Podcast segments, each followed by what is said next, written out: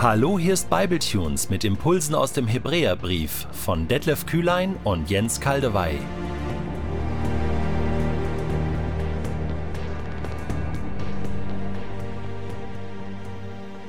Ich lese in der neuen Genfer Übersetzung Hebräer 6, die Verse 13 bis 20. Ein Beispiel dafür ist Abraham. Gott gab ihm ein Versprechen und bekräftigte es mit einem Eid, den er bei sich selbst schwor, weil es keinen größeren gibt, bei dem er hätte schwören können. Ich schwöre bei mir selbst, sagte er, dass ich dich mit Segen überschütten und dir eine große Nachkommenschaft geben werde.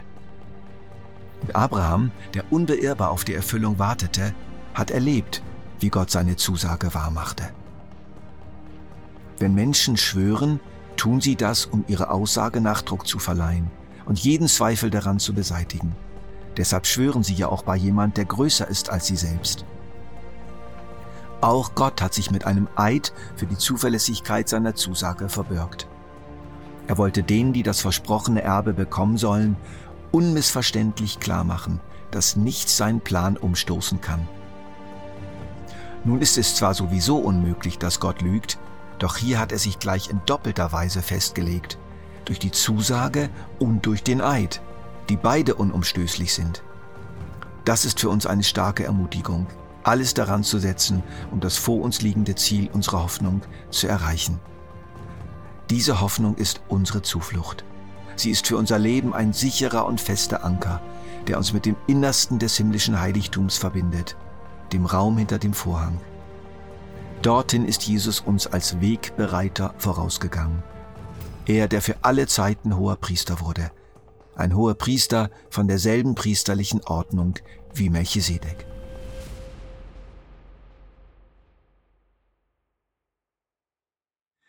Mir scheint es, dass durch diesen Text heute, durch diesen Text hindurch Gott zu uns mit mehrfachen Unterstreichungen sagt, ich bin treu ich bin dir treu. Du kannst dich darauf verlassen, dass alles, was ich dir versprochen habe für deine Zukunft, sich verwirklichen wird. Wir schwanken ja immer wieder. Wir zögern immer wieder. Sollte Gott gesagt haben? Wir erleben Stürme des Zweifels, rätselhafte Leiden, die Ferne Gottes, eigenes Versagen, scheinbar unerhörte Gebete. Wo bist du Gott? Warum Gott? Warum so lange? Was Gott früher einmal gesagt hat, getan hat, versprochen hat, scheint so weit weg. Und verstärkt wird das bei manchen von uns noch durch die nicht unbegründete Angst, auch selber nicht durchzuhalten, zu versagen. Wir haben noch die vergangenen Mahnungen des Hebräerbriefs im Ohr. Pass auf, dass du nicht in der Wüste stecken bleibst. Pass auf, dass du das Heil nicht versäumst. Okay, also Gott hält wohl durch, aber halte ich durch. Solche Gefühlsstürme wurden früher Anfechtung genannt. Heute ist dieses Wort etwas außer Mode gekommen. Unser Glaube wird angefochten, von draußen und von drinnen wird mit scharfen Schwertern gegen ihn gefochten, um ihn zu töten oder mindestens schwer zu verletzen. Und diese Auseinandersetzung, diese Schlacht, die läuft. Hiobs Frau lässt grüßen, die zu ihm sagte, Willst du Gott jetzt immer noch die Treue halten? Verfluche ihn doch und stirb! Dieser Abschnitt heute bietet uns jetzt aber einige gute Gedankengänge, die unsere Abwehrkräfte stärken können. Um anzuknüpfen an den Ukraine-Krieg, der jetzt gerade läuft im Jahr 2022, könnte man es so sagen. So wie der Westen die Ukraine mit Waffensystemen ausrüstet, um sich besser gegen den russischen Aggressor wehren zu können, der die Ukraine zurückhaben will, so rüstet uns die Bibel mit inneren Waffensystemen aus, deren Beherrschung wir uns aneignen können. Auch der Begriff Gedankenfestung fällt mir ein. Gedankenfestung. Das Wort verwenden wir ja oft negativ. Eine Gedankenfestung des Feindes in unserem Herzen besteht in falschen Überzeugungen, falschen Lehren, Lügen, die wir glauben. Es gibt aber auch göttliche Gedankenfestungen. Solide innere Aufbauten von Gedanken.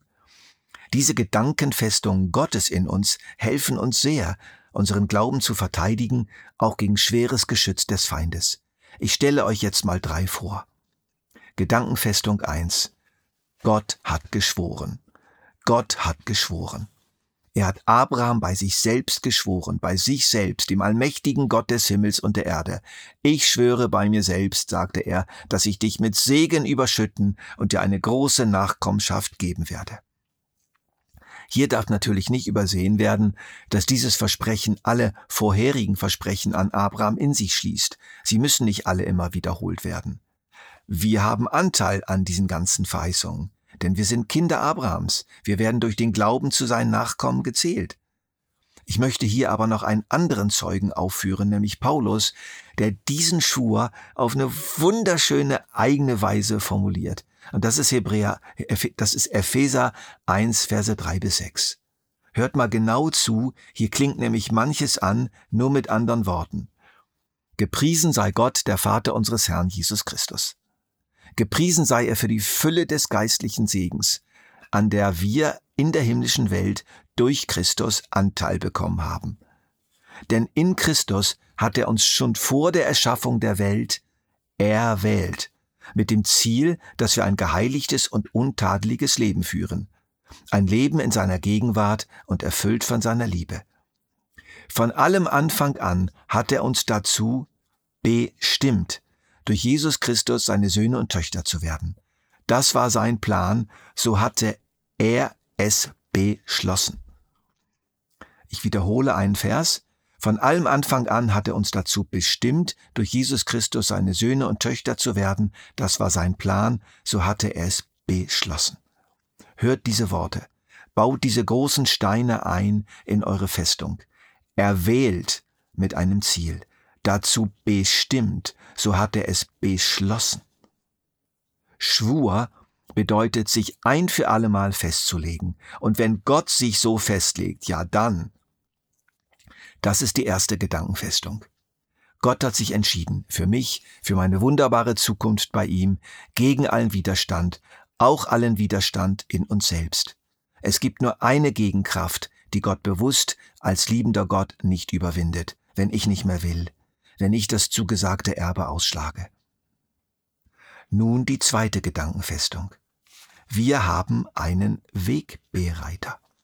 Ein Wegbereiter in die himmlische Herrlichkeit. Den haben wir. Jesus ist als Mensch, als unser Vertreter, als unser Vorläufer, als unser Anwalt und hoher Priester für uns ins Allerheiligste gegangen, das heißt in die unmittelbare Nähe Gottes, direkter und näher kann man nicht sein. Und als Wegbereiter hat er eben einen Weg gebahnt dorthin. Ein tolles Wort ist das, Wegbereiter. Lasst uns das, lasst euch das mal auf der Zunge vergehen. Jesus ist der Wegbereiter. Oder auch Bahnbrecher oder Durchbrecher.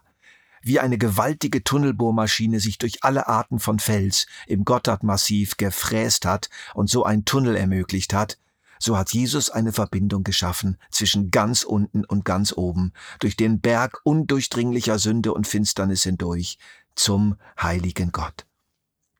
Er hat einerseits ein für allemal durch den einen Tod am Kreuz und die nachfolgende Auferstehung den Weg gebahnt. Andererseits tut er es aber immer wieder von neuem für jeden einzelnen seiner Jünger.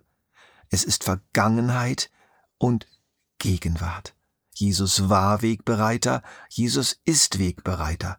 Jeder von uns, jetzt und hier, hat einen Wegbereiter. Er hat ihn. Jesus gehört dir und du ihm. Ihr seid Weggenossen. Er zieht dich hinter sich her. Und das ist so bestimmt und beschlossen worden. Aus diesen zwei großartigen Gedankenfestungen folgt nun relativ logisch eine dritte. Gedankenfestung drei: Wir sind bei Gott verankert. Wir sind bei Gott verankert. Aus unserem Leben geht sozusagen eine unzerbrechbare, schwere Kette aus, die bis zu Gott reicht. Und jetzt kommt der Clou. An dieser Kette, von uns nur im Glauben erkennbar, aber ganz real, hängt ein Anker. Und dieser Anker bohrt sich in den Grund Gottes. Und dieser Anker ist so schwer und der Grund so tief, dass niemand und nichts ihn aus diesem Grund herauslösen kann. Die Verbindung steht. Das Schiff unseres Lebens schaukelt und schwankt in den Stürmen des Lebens. Aber es wird nicht fortgerissen. Niemand kann sie aus meiner Hand reißen. Bitte vergesst doch diese drei Gedanken nicht, sondern macht sie zu einer Festung eures Herzens. Gott selbst hat uns geschworen, seine Zusagen zu erfüllen. Wir haben einen Wegbereiter, Jesus, der den Weg zu Gott gebahnt hat. Wir dürfen und können ihn gehen. Unser Leben ist bei Gott verankert, fest und sicher.